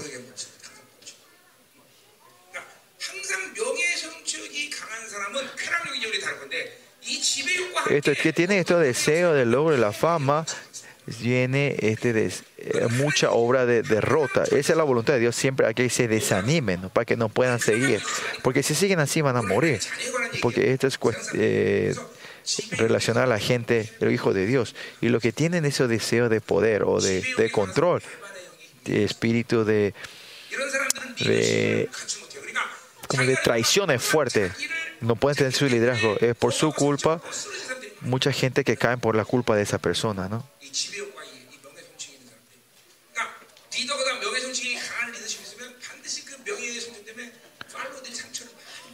si el líder tiene más que unción, líder, liderazgo, si tiene poder y posesión, van a tener muchas heridas, ¿no? Van a ser heridos muchas las, las ovejas. A ver. Bueno. Eh, porque la tierra está llena de conocimiento de gloria de Dios como las aguas cubren el mar, ¿no? Cuando la presencia de Dios y y que porque la gloria de Dios va a cubrir todo. La gente vive en su gloria. Va a haber un tiempo que va a terminar eso. Y ese día se van a llorar delante de ella. Va a ser tarde, ¿no? Por eso siempre tienen que estar viendo cómo Dios cuando nos paramos delante de su gloria, cuando venga su gloria, nuestra gloria tiene que ser encontrarse en la gloria de Dios, pero cuando se, en nuestra gloria se transforma rechazando a Dios y nos levantemos a su gloria, va a ser de un desastre, ¿no? Ese día, ¿no? Va a ser temible versículo 15, y ahí viene el deseo del placer y el poder, ¿no? Y acá es que usted tiene que arrepentirse de lo mucho, ustedes jóvenes, ¿no? Me parece. El, el deseo del placer. Decir una palabra, el deseo del poder y placer se mueven juntos. ¿Por qué? porque la esencia del placer es para, si yo quiero si poder o controlar, hago que esa persona se emborrache, se emborrache o esté eh, con pérdidas, no estén concentrados y ahí ah, y para controlar las olimpiadas que hicieron eh, eh, como los gladiadores porque hicieron los romanos es para que el gobernador pueda distraer a la gente y poder controlarlos a ellos no es lo mismo donde hay dictadores como los deportes los deportes son activados. Es para que la gente esté distraídas, estén, estén continuamente embriagados en eso, ¿no? Para reinar en este mundo, el mundo, eh, eh, el mundo está dando los tres S, ¿no? Screen, las pantallas de películas, Netflix, todo esto. El segundo S sería deporte, sports, deporte. Y el S, el tercer S sería el sexo, ¿no? Jóvenes, están apasionados por el deporte, ¿no? Nosotros tenemos que estar apasionados solo por Cristo. El deporte es, es un elemento, una trampa del enemigo para que nosotros hagamos enemistad con la gente que no tiene, que no tiene nada que ver conmigo, ¿no? Y las mujeres son el drama, ¿no? Que hay drama divertido en estos días, ¿no? Por eso este deseo de placer, eh, porque es, puede ser fatal para nosotros, es Ah, Haz que se, que se seque el gozo de Dios. Es porque perder el gozo, buscar el placer del mundo. Y si está en el placer del mundo, perder el gozo de Dios. El, ¿Cómo era? Eh, el gozo de Jehová es mi fuerza. Y va perdiendo esto. No va buscando el placer del mundo. Eh, y no poder orar delante de Dios, pero la gente que lloran viendo el drama de este mundo. Hay muchos que son así. Aunque una de las abuelas, las abuelas en Estados Unidos, que su marido muere no lloran, pero cuando mueren sus perritos están llorando todo el día, ¿no? Esto es una inmoralidad.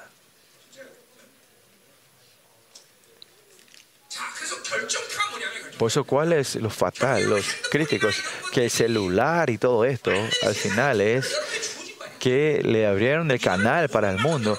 Cuanto más ven esto, ustedes, ¿qué, qué están ocurriendo con este placer? Que el nus de ustedes eh, tienen que ver el libro de 2 Corintia para entender mejor el nus. El nus empieza a ensuciar nuestro nus. Ustedes saben, este nus es algo real. En la mente de ustedes se va ensuciando esto, ¿no? Y este nus, cuando cae en la corrupción, no van a poder escuchar la voz de Dios. Cuando cae este nus, no pueden escuchar la voz de Dios. Por eso en el último tiempo, eh, porque el anticristo dará el celular a ustedes y que caigan en este deseo de placer? Hay una razón. Vamos a Apocalipsis para entender esto, ¿no? Vamos a ver un poquito. Apocalipsis. El nus es algo verdadero. Hicimos esta enseñanza en 2 Corintios, ¿no?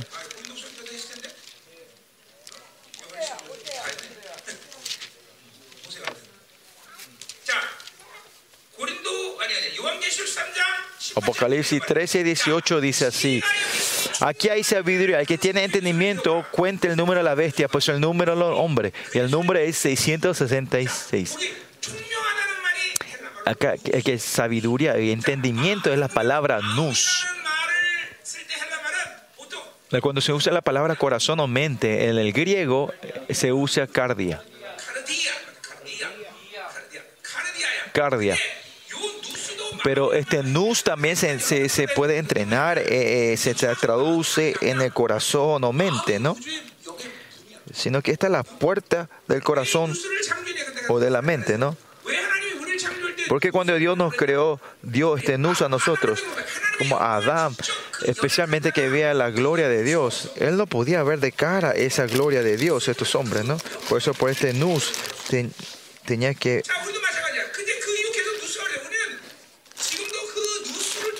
Eh, mediante este nous, nosotros también vemos su gloria y podemos ver todo lo que Él nos da.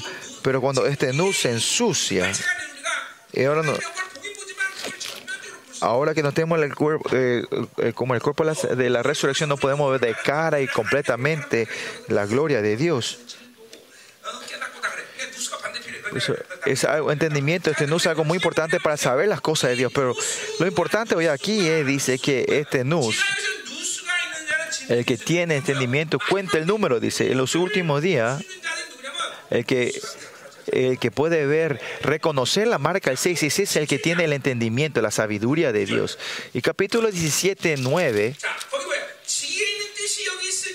Acá dice esto, para la mente que tenga sabiduría, las siete cabezas son siete montes y sobre los siete la mujer, ¿no? Acá este, para la mente que tenga sabiduría, este es el nus.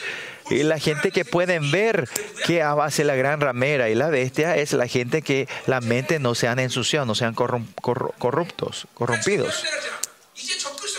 Por eso cuando venga el anticristo, Noé que va a venir a reinar con fuerza. Habrá, habrá naciones que él vendrá con fuerza, pero la mayoría son, son, le dan la bienvenida al anticristo, porque el enemigo está haciendo eso, estos trabajos, ¿no? Están ensuciando tu, tu, tu nus,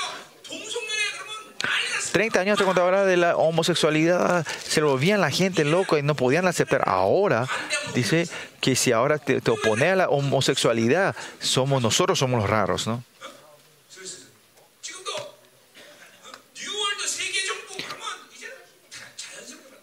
Y el que tienen, ahora si hablamos de la orden, la gente lo aceptan tal cual, así fácilmente.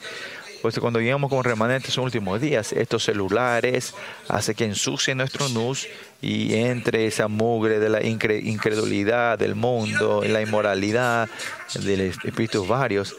Es importante así no ensuciar nuestro nus. Y es por eso que el celular, es por eso yo le digo que se aparten, que se alejen del celular. Claro, no hay forma que no usemos. Ahora cuando fui a Estados Unidos, sin estos jóvenes yo no podía hacer nada, ¿no? todo hay que hacer por los celulares, ¿no? La inmigración y todo eso, ¿no? De no tener, no poder tener, pero aunque tengamos, tenemos que alejarnos, dejar el celular lejos de nosotros. Y, y la razón que el mundo eh, eh, canta victoria es eso, ¿no? Que los hombres, eh, que los hombres para vivir una vida normal, ¿no? Desde que nacen tienen que estar expuestos al blanco y negro, ¿no? No a los colores, ¿no? pero desde que nacen empiezan a ver colores, ¿no? Por eso la gente vive en, medio del engaño, ¿no?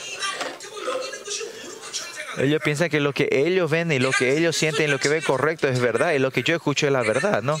Lo que yo siento piensa que es lo, lo correcto. Eso es todo mentira, son engañados. Son todos engañados. Nosotros tenemos que reaccionar solo a la verdad. Solo lo que Dios dice que es correcto, tenemos que tomar que es correcto. Pero cuando este nos corrompe, todos engañados de todos, ¿no? Eh, la, la, luz del mundo hace que ensucie totalmente nuestro nus, nuestra mente, ¿no?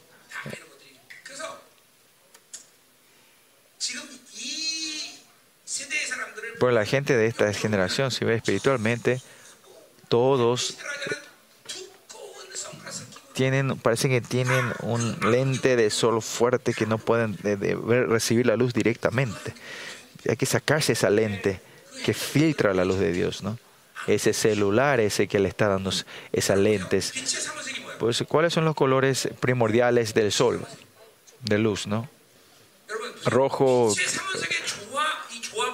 Bueno, lo que sí, los, los colores con, con, con, la mezcla de estos colores primordiales, ellos pueden mezclar para que el rojo parezca azul o verde y que lo blanco parezca negro, ¿no? La forma fácil de engañarlos a ustedes es si ustedes ensucian el nus de ustedes, le puede poner todo, la verdad parece que es mentira y la mentira parecen verdades, ¿no? Y eso es como el miel lo están engañando a ustedes. La gente espiritual eh, vemos que si van este camino de muerte, pero esta gente van sin querer van en esa dirección, se sabe, se ve eso, ¿no? Y porque están poniendo, tienen esta lente dentro de ellos. Y si, si ven así, es claramente muerte, pero con gozo y alegría van en, ese, en ese. Saben que siguen a la derecha, pero no van, porque es, viene la corrupción de la mente.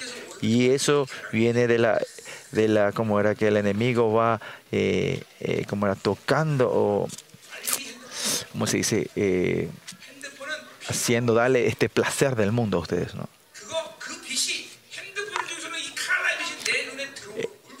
cuanto más entra esa luz mediante la pantalla de su celular, el color, tu nu se va a ir ensuciándose y cuando ese nu se corrompe,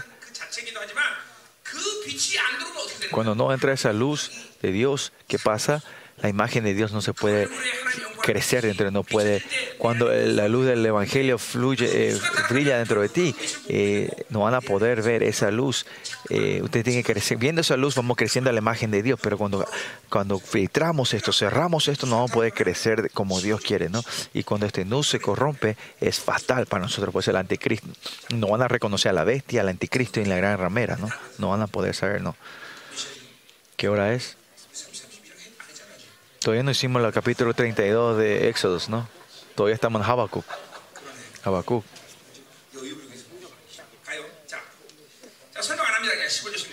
El versículo 15 y 6 no vamos a explicar. Versículo, vamos, versículo 18, donde habla el deseo de la idolatría. Dice, ¿de qué sirve la escultura que esculpió el que la hizo? La escultura de fundición que enseña mentira, para que haciendo imágenes muchas confíe el hacedor de su obra. Eh, por eso al final estos deseos hace que lleva estos cinco deseos al final la conclusión es que todos mis deseos propios, mi avaricia van llevándote a la idolatría. Si ustedes no van peleando estos deseos, va a venir un punto en tu vida de fe. Si la gracia de Dios vinieron de la gracia de Dios viviendo el Espíritu Santo y van peleando así, van resolviéndose esto y mantienen con Dios. Pero si no es así, si no reciben por el celular y el mundo va entrando y van cerrando las puertas de esto, va a llegar a un punto que ustedes, que Dios ya no es más Dios, sino es Baal en la vida de ustedes. Es verdad. Esto es automático. El deseo de la idolatría. Miren, los israelitas pasaron por ese proceso. Si hablamos de esto más exactamente, se llama en sincretismo no quieren a Dios, pero no lo pueden dejar a Dios y, porque ya estamos dando eh, la cultura. Eh, tenemos que tener un poquito de dinero, así que vamos, queremos un poquito. Y este es el sincretismo, ¿no? Vamos mezclando la cosa de Dios y con el mundo, ¿no? Y si cuando entramos en el sincretismo, Dios ya dice que ese pueblo no es mi pueblo, ¿no? Que podemos llegar a ese punto. ¿Cuánto tiempo tarda? No sé. Es diferente cada persona, pero claramente si dejan ese deseo crecer, va a llegar al punto. El deseo de la idolatría va a empezar a reinar sobre ti y se va a tener un gobierno que tiene dos gobiernos dentro de ustedes. Estos cinco deseos, estos cinco víboras, vamos a sacarlos nosotros y vamos a hacerle sopa de, de, ser, de víboras, ¿no? Y entonces,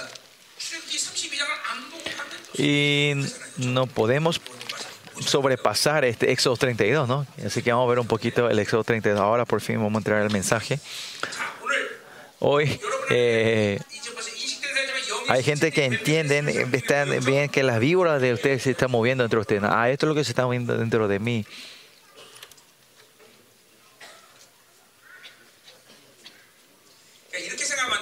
Por eso miramos así. No, no tiene que pensar usted así. Yo, porque soy pobre, no tengo codicia, mentira.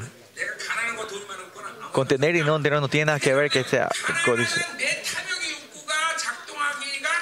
Cuando soy pobre es, es difícil es difícil que se mueva mi deseo, ¿no? No es porque soy pobre no hay no tenga codicia, avaricia, ¿no? Pero esa avaricia que crece en medio de, de la pobreza es mayor, más fuerte, porque la avaricia la fuerza que va creciendo, creer la codicia dentro de ti es más fuerte cuando no cuando tengas dinero, sino cuando estás pobre, ¿no? Pero los huérfanos, me perdón si hay huérfanos, esos huérfanos no recibieron el amor de sus padres, ellos son responsables de su vida, ¿no? Y por eso es fuerte.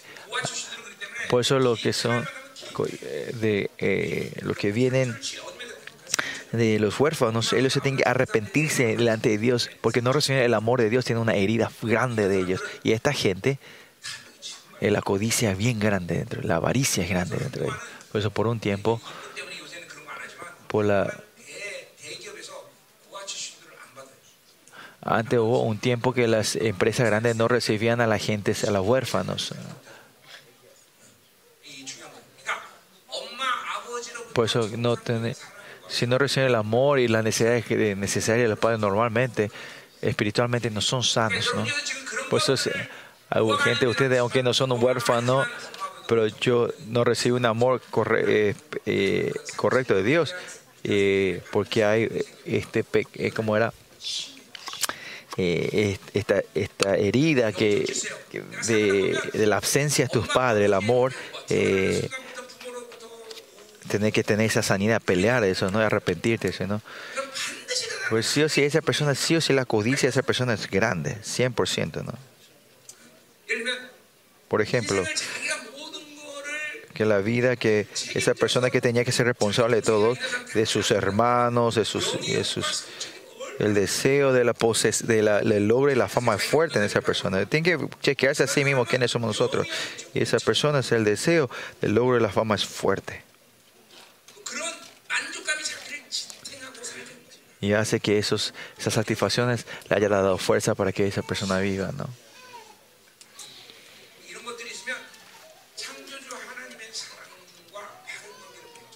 Es difícil tener relaciones. De eso tenemos que eh, arrepentirnos, tener liberación y sanidad, ¿no? Y ver todas estas maldades que están de nosotros y pelearnos. No tiene que ser, ah, creo que tengo, no, sino que poder ver ahora sí, mira, ay, mira, tengo, de verdad tengo esto, mira esta cabeza de, esta cabeza de, serpiente que está alrededor, mira, esta cobra tiene una corona, ¿no? Vamos al capítulo 32. Esta Babilonia, eh, este Israel que vivía de esclavo en, Israel, en, como esclavitud, en, e- en ese 403 años que estuvieron en, eh, como esclavitud y tenían esa avaricia y cuando de repente viene la situación, ellos, esa idolatría sube dentro de ellos, ¿no?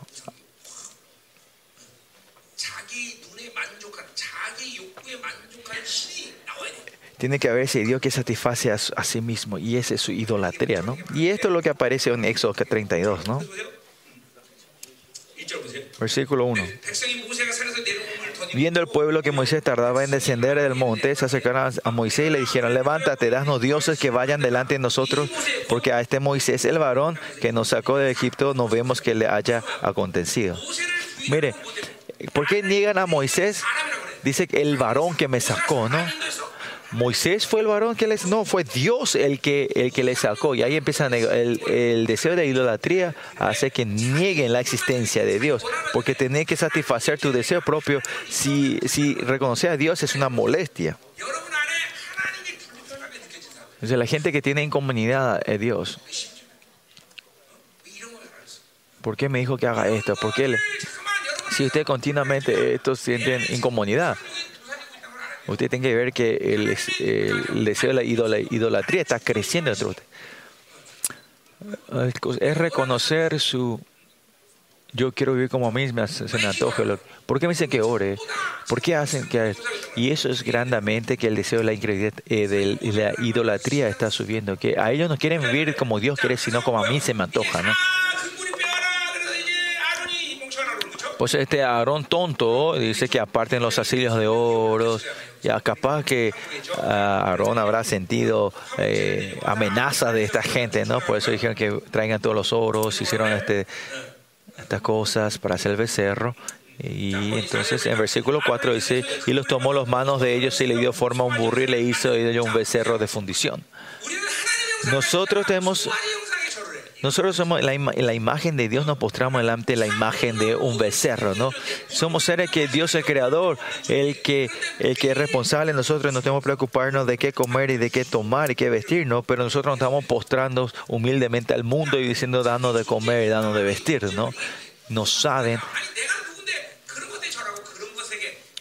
no saben quién soy yo y por qué me tengo que humillarme a este mundo y pedir y, pedir esto al mundo. No, van a ver las cosas, la vanidad que se van a encender, la cosa vana que es eh, cuando nos buscamos la cosa de la Babilonia. Cuanto más tenemos la Babilonia, más, más, eh,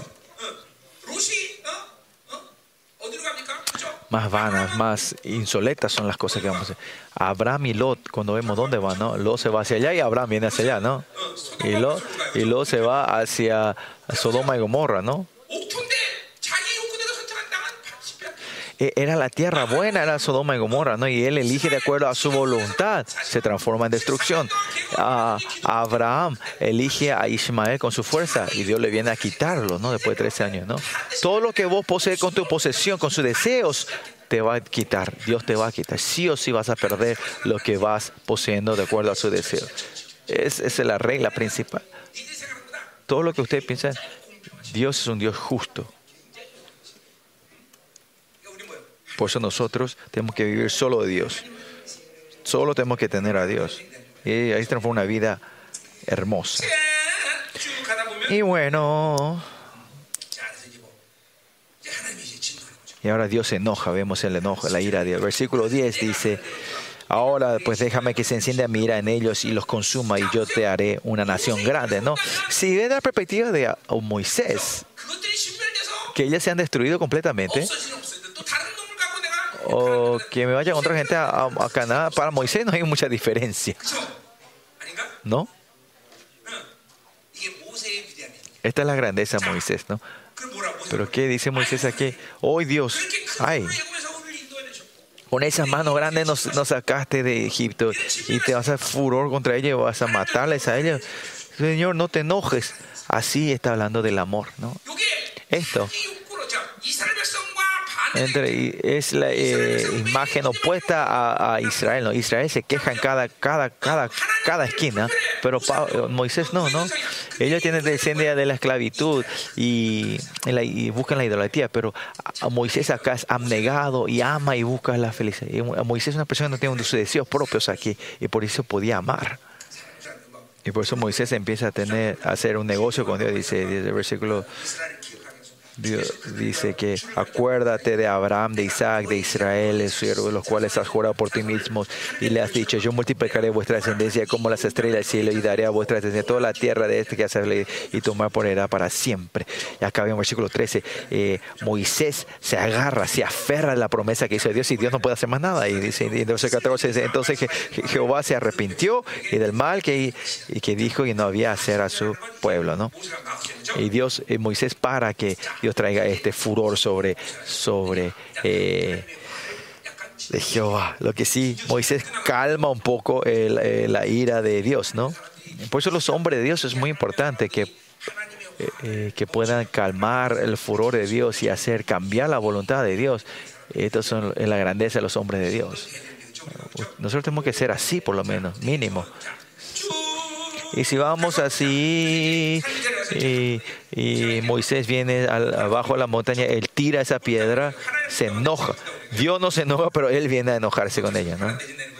Bueno, él, eh, él, sabe el corazón de Dios, por eso se enoja. Versículo 20. Y dijo Moisés ¿qué te ha hecho este pueblo que has traído sobre él tan gran pecado? Y Aarón que dice, no se enoje mi Señor, tú conoces el pueblo que es inclinado al mal. Claro que conoce. Versículo 23 dice, porque me dijeron, haznos Dios que hayan delante de nosotros, porque a este Moisés el varón que nos sacó de tierra de Egipto, no sabemos qué le haya acontecido. Y yo le respondí, ¿quién tiene hora? Apartarlo. Y me, dio, y me lo dieron y lo eché en el fuego y salió este becerro, ¿no? Si viene este deseo de la posición de la seguridad, vas a mentir hasta el punto de mentir para sentirte seguro. Mira, Aarón. Mira. David, todos los que viven de su posesión. Esta gente son seres, son gentes mentirosas, ¿no? Son no son, no son rectos, ¿no? Porque si es, no es beneficioso y te va a traer eh, pérdida, vas a, al punto de matar y mentir, vas a hacer eso, ¿no? Pues eh, la gente que se han eh, apartado del deseo de la posición de la seguridad son las gentes rectas, correctas, rectas, honestas. Si no sos justo, no sos recto, no podés vivir del Evangelio.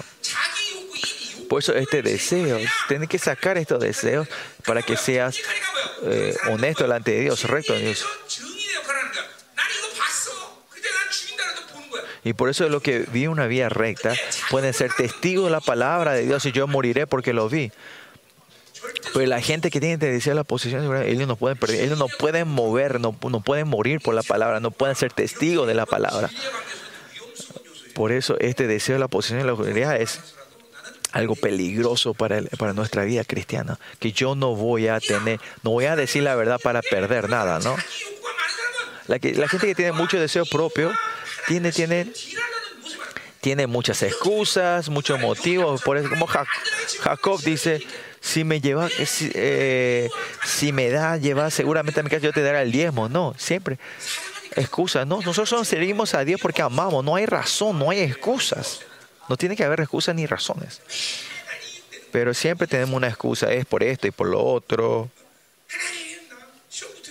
Oh, Señor, si paso este examen, eh, usted va a servir bien. O si me hace pasar este examen, yo voy a hacer ayuno de 40 días, voy a hacer oración de 40. No hagan, no hagan, no traten de hacer un trato con el Señor, no hagan un negocio con el Señor. Pero en el versículo 23 dice esto. Y Moisés dice, yo no me iré sin tú no me vas, dice, ¿no? Como el capítulo 31. Y vamos así. Y, y, Moisés, en el versículo 25 que dice Moisés, y viendo Moisés que el pueblo estaba desenfrenado porque, porque Aarón lo había permitido para vergüenza ante sus enemigos. Miren, muchos enemigos están mirando a Israel para poder matarlos cuando sea, y esto es peligroso, ¿no? se puso Moisés a la puerta del campamento y dijo, quien está por Jehová, júntese conmigo. Y se juntaron con él todos los hijos de Leví. Por eso mire, Siempre nosotros, mi estado espiritual, mi espíritu personal, siempre este, tengo que estar junto con Dios o contra Dios.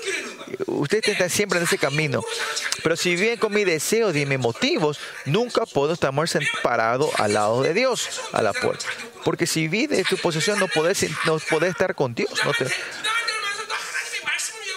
por la, es imposible esa persona que vive ese mismo pararse al lado de Dios porque esto me va a traer, no me va a traer beneficios, ¿no? Si no me trae beneficios, ¿no? La gente que está en vía egocentrismo no van a ir hasta el punto de pérdida propio para vivir y elegir a Dios. Es imposible. Por eso vemos espiritualmente entre el viejo el nombre. Vivimos así. Si, si elegimos el nuevo hombre, estamos en hostilidad hacia Dios. Si vivimos el nuevo hombre, estamos con Dios. Ustedes tienen que saber, con esta sensibilidad tienen que vivir la vida ustedes. Pero solo los levitas se pararon al lado de Moisés. Si no te paras delante de, de Dios, porque vive propio, eh, deseo propio, no, no estás parado en, la, en, en, el valor absoluto de Dios, sino es más fácil vivir la tendencia mundana y la tendencia individualística. ¿no? Humanismo, ¿no? Con la moralidad y ética de este mundo. Y esto para la gente, esto es, es más es más fácil, es más cómodo, ¿no? Miren el texto de hoy también, ¿no? ¿Qué dice Moisés por eso hoy? dice que agarran toda espada y vayan a matar a todos sus familiares, ¿no? Con humanismo no se puede hacer esto, ¿no? Si no está con Dios son todos enemigos, todos son muertes, ¿no? Y eso se transforma, correcto, y ellos se transforman, los levitas se transforma, Leví se transforma en una, una, un pueblo que solo sirve a Dios eternamente. Pero si viví de mí, de mi método y lo que yo quiero, de lado, nunca te puedes parar al lado de Dios y hacer la obra que Dios quiere. Y esta gente es imposible ver la gloria de Dios. Ellos son todos humanistas. Son todos yo, yo, yo, yo. Siempre en la oreja se solo sobre todo soy yo, yo, yo. Es todo sobre mí. Que viene a dura pena para resolverme a mí mismo vivo de mí, ¿no? La imagen que tiene de codicia y deseos propios, ¿no? Y por fin, el versículo 30, y aconteció que el día siguiente Dios me dijo al pueblo, vosotros habéis cometido un gran pecado, pero yo subiré ahora a Jehová, quizá le apla- apla- aplacaré acerca de vuestro pecado. Y Moisés vuelve a Jehová, porque cómo pedir eh, redimir este pecado delante de Dios. Cuando Moisés hay problema, ¿qué hace? Siempre sale a solas a Dios, está sola, se sube a buscar a Dios. Él deja todo atrás, método humano, Eh, no es amoroso este, este Moisés. Cada problema que tiene, voy a buscarle a Dios. Si esta clase de vida se va acumulando, ustedes van a ser gente temible en este mundo. Todo problema, todo dolor, en medio de eso, buscar fuera el resultado en la gente, en los hombres. Y no es eso, sino que sin ningún plan se postran delante de Dios. A ellos son los que Dios ama mucho. En los últimos días, Dios está buscando a esa gente.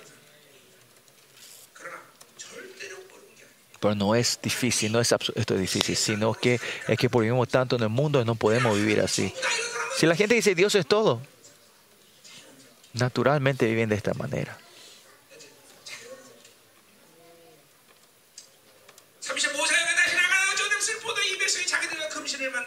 Entonces volvió Moisés a Jehová y dije, te que este pueblo ha cometido un gran pecado porque hicieron dioses de oro, que perdones ahora a su pueblo y no, y si no, ráeme ahora de tu libro de que has escrito. John, él podía decir, mi nombre nunca se va a borrar, pero él dice que borre su nombre por 23. Y Jehová respondió a Moisés, al que pecare contra mí, a este raeré yo de mi libro. ¿Qué quiere decir eso? Moisés, vos no pecaste, así que no hay problema. No es porque vos me pedí la justicia de Dios se va a resolver, no, sino que es desobediente, muere, ¿no? Y esto no es cuestión de, Moisés por orar. No toques estos, esta parte. Y versículo 33, 4 dice, ve pues ahora, llevas tu pueblo a donde te he dicho. Lleva a este pueblo donde te he dicho, ¿no? He aquí mi ángel irá delante de ti. Acá está mostrando que él no se va sino el ángel, pero en el día del castigo yo castigaré en ellos su pecado, ¿no? En Génesis 40, 50, cuando Moisés... Eh, José muere, dice esto, ¿no? El Jesús va a venir. En el día del castigo se refiere al día de la visitación de Dios. Eh, José cuando habla de la visitación de Dios es fiesta, pero acá es la fiesta. Esta palabra castigo, eh, el día del castigo, viene la palabra visita, ¿no? En la visita de Dios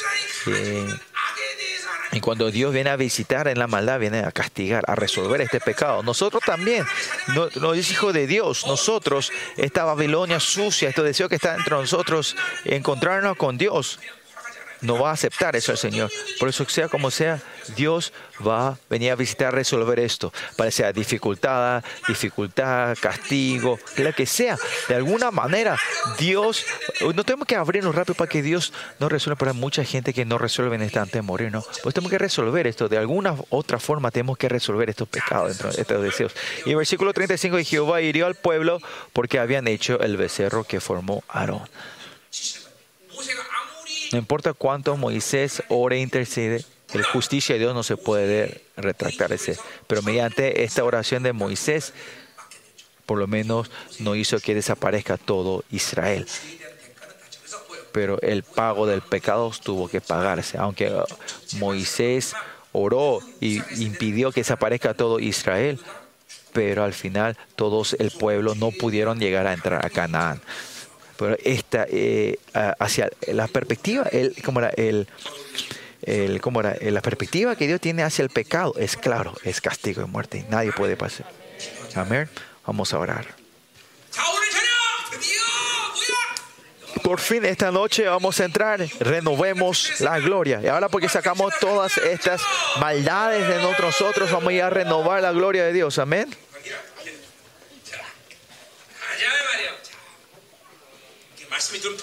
Están, pudiendo escuchar la palabra, se escucha, este, pueden ver las víboras dentro de ustedes.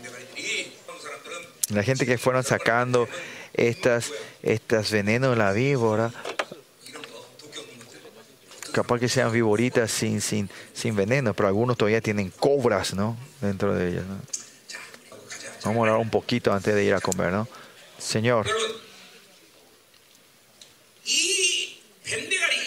esta cabeza de víbora, estos deseos que tiene la gente, mediante estos deseos,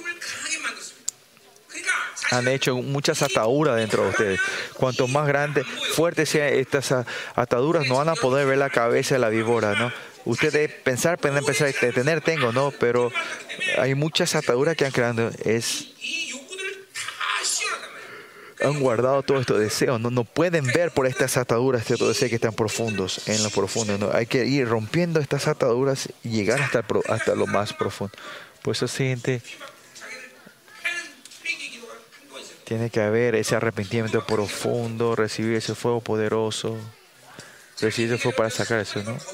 Tiene que ir sacándose eso. Y cuando ocurre esto, la cabeza, la víbora, van a poder ver esa cabeza. Ahí Ahí podemos aplicar la sangre de Cristo. ¿no? Pero hoy, porque un día especial que Dios nos está dando, Dios, no importa qué ataduras, vamos a derramar la sangre de Cristo en nuestro lugar. Señor, estos cinco deseos dentro de mí, Señor, límpianos completamente con la sangre de Cristo, Señor porque somos una generación especial, Señor. Escucha nuestra oración, Señor. No importa qué estado espiritual estemos, nosotros podamos sacar las cabezas de esta víbora, Señor. Para que podamos aplicar la sangre de Cristo. Oremos. Declaramos la sangre de Cristo.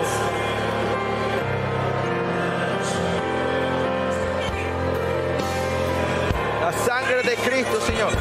Todos estos deseos de la posesión, seguridad, logro fama, placer y poder, idolatría. Vayan saliendo de nuestros jóvenes, Señor, para poder hacer, para prepararnos para el éxodo de la tierra. Mundo, Señor. La sangre de Cristo.